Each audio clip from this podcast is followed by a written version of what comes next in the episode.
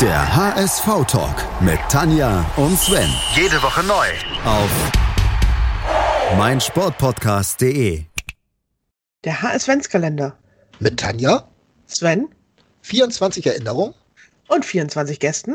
hinter 24 Türen. Moin und herzlich willkommen hier beim HS-Ventskalender. Wir öffnen heute Tür Nummer 6 der HSV-Geschichten und unser Nikolaus ist Rolf Fuhrmann, bekannt aus Funk und Film als ehemaliger rasender Field-Reporter. Moin Rollo.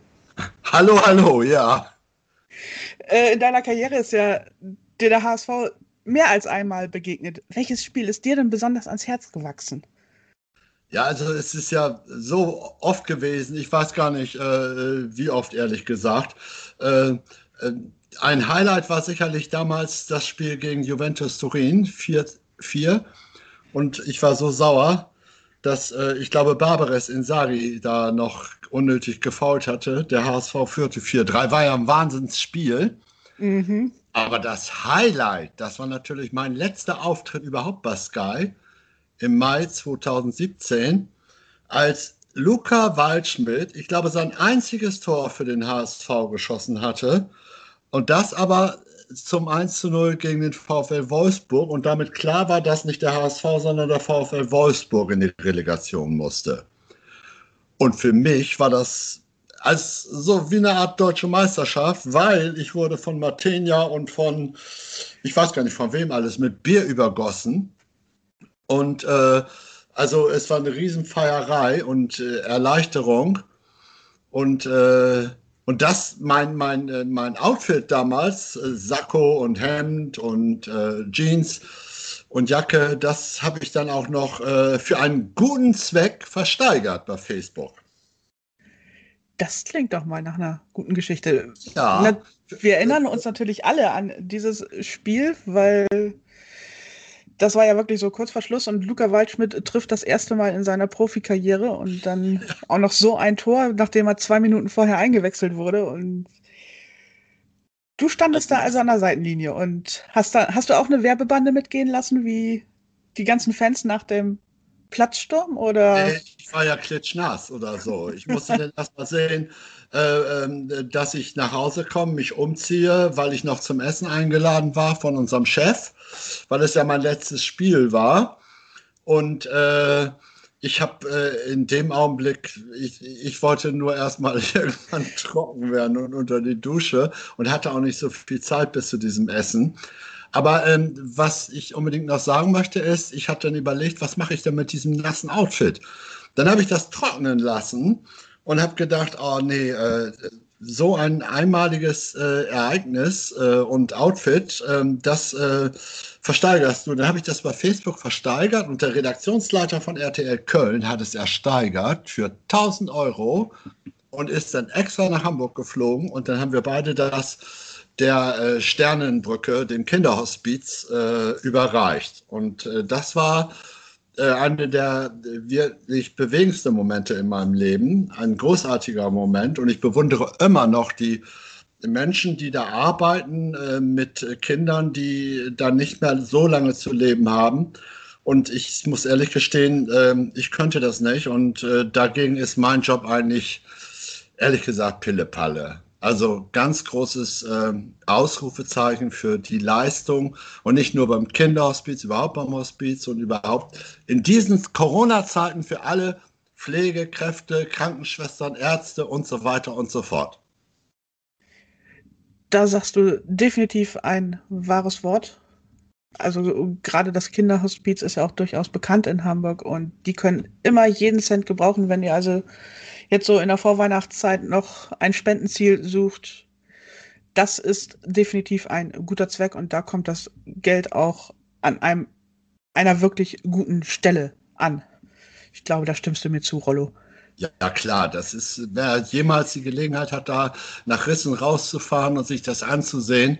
Also ähm, da stockt einem schon wirklich ähm, der Atem und äh, das Herz und mit welchem Optimismus, welcher Freude die das machen. Äh, ich habe pure Bewunderung dafür übrig. Und das war auch ein ganz einschneidendes Erlebnis für mich. Hm, Kommen wir noch einmal wieder zurück, die Schleife zum Fußball. Also, war das Absicht, dass du dann tatsächlich mal mit gutem Gewissen sagen konntest, jetzt ist Schluss in Hamburg oder?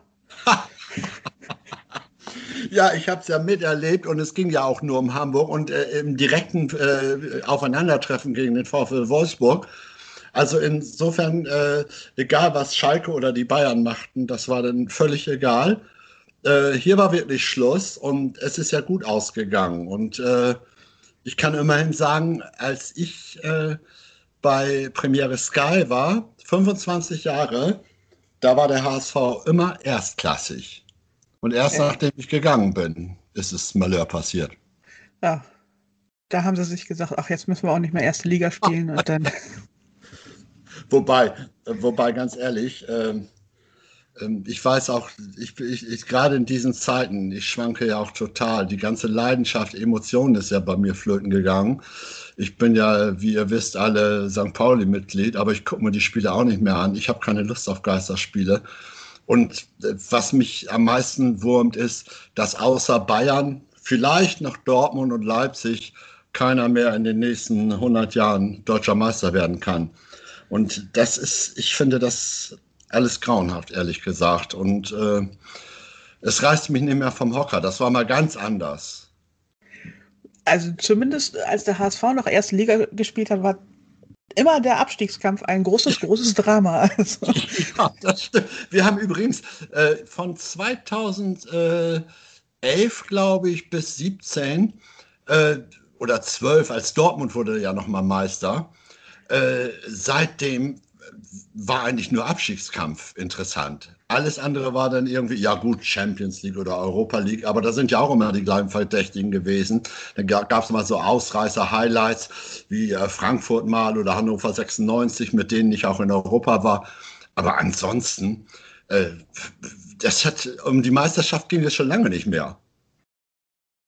und entsprechend konnte dir aber auch nicht irgendwie so eine Vier-Minuten-Meisterschaft nochmal passieren. Das, Das wird es nie wieder geben, weil Nee, ne? äh, das war das Finale der Bundesliga schlechthin. Und ähm, das wird es nicht mehr geben, auch nicht mehr geben können. Und ähm, die Abstände sind einfach zu groß. Ich meine, das gilt für den HSV genauso wie für Köln, Frankfurt, Stuttgart oder weiß ich wen. Äh, Da reicht keiner mehr ran. Nicht mal solche Vereine mehr wie Leverkusen oder Wolfsburg. Und ich glaube auch nicht mal Dortmund. Also neunmal hintereinander werden die dann Meister. Ähm, das Geld ist, die, die Schere ist einfach zu groß. Und das macht mich auch, ehrlich gesagt, auf der einen Seite wütend, auf der anderen Seite traurig. glaubst du denn, dass sich das nochmal, dass sich da das Rad zurückdrehen lässt oder? Nee, das, ich glaube höchstens, dass irgendwann die Blase platzt, die Fans keine Lust mehr haben. Weil es geht ja nicht nur um Corona und Geisterspiele, es geht ja auch überhaupt um das Verhalten äh, den Fans gegenüber, die man, am liebsten würde man ja die Ultras alle weghaben und so und, und die ganze Fankultur spielt ja bei denen gar keine Rolle mehr. Die wollen einen Wettbewerb nach dem anderen machen, möglichst Geldschneiderei, genauso wie jetzt die Nations League oder im nächsten Jahr European Conference Cup, das heißt äh, der Verlierer, äh, der Cup der Verlierer, Verlierer. Äh, Das ist nur noch wahnsinnig. Das ist beliebig geworden. Es wird irgendwie alles irgendwo übertragen. Man weiß schon gar nicht mehr wo. Man braucht tausend Abos. Also das kann höchstens mal platzen. Und ich kenne viele Leute, die sagen, okay, ich habe Lust auf Fußball. Ich spiele entweder selber Fußball oder ich gehe sonntags äh, irgendwie auf, äh, zu den Amateuren auf dem Platz. Da kann ich mit dem Schiedsrichter noch schimpfen, Bratwurst und Bier verzehren und dann habe ich da mehr Freude dran. Also äh, das sofort, äh, das Rad lässt sich nicht zurückdrehen. Höchstens, dass es mal platzt, die Blase. Wie froh bist du eigentlich, dass jetzt, wo der Videoschiedsrichter aktiv ist, dass du da jetzt nicht mehr irgendwie an der Seite stehen musst und dir das antun musst? Da hätte ich, ich reg mich ja so schon immer auf oder so. Also ich versuche das wenigstens ein bisschen runterzufahren, weil es mittlerweile auch egal wird. Ich habe immer gesagt, also Tor Control, ne, Goal Control ist okay und Abseitslinie ist auch okay, weil das lässt sich verobjektivieren, da gibt es eine Linie und so weiter, auch wenn es da manchmal noch hakt und so, wenn es um Millimeter geht. Aber Foul und insbesondere Handspiel, die Diskussion hört überhaupt nicht auf. Ich habe auf diese Scheiße auch keinen Bock mehr irgendwie. Mal wird ein Handspiel gepfiffen, mal nicht. Keiner weiß es so recht. Die Spieler wissen es nicht. Ich glaube, die Schiris wissen es auch nicht. Und äh, das ist so ein leidiges Thema. Da, ganz ehrlich, ich bin, da bin ich ein Fußballromantiker. Da sage ich, okay, man muss mit der Zeit gehen, Abseitslinie und Tor, Goal, äh, Goal Control, okay, aber alles andere weg damit. Also alles, was eine reine Schwarz-Weiß-Entscheidung ist. Ja, was, was, was, äh, nicht, was subjektiv ist, was nicht objektiv zu, zu bewerten ist. Ja. Wo willst du denn in dem Eifer des Gefechts, wo ist die T-Shirt-Linie? Und äh, äh muss der Ball im vollen Umfang unter der T-Shirt-Linie sein, auf der T-Shirt-Linie oder etwas oberhalb? Das ist doch alles Schwachsinn. Also gerade das Handspiel ist im Augenblick ja wirklich großes Thema.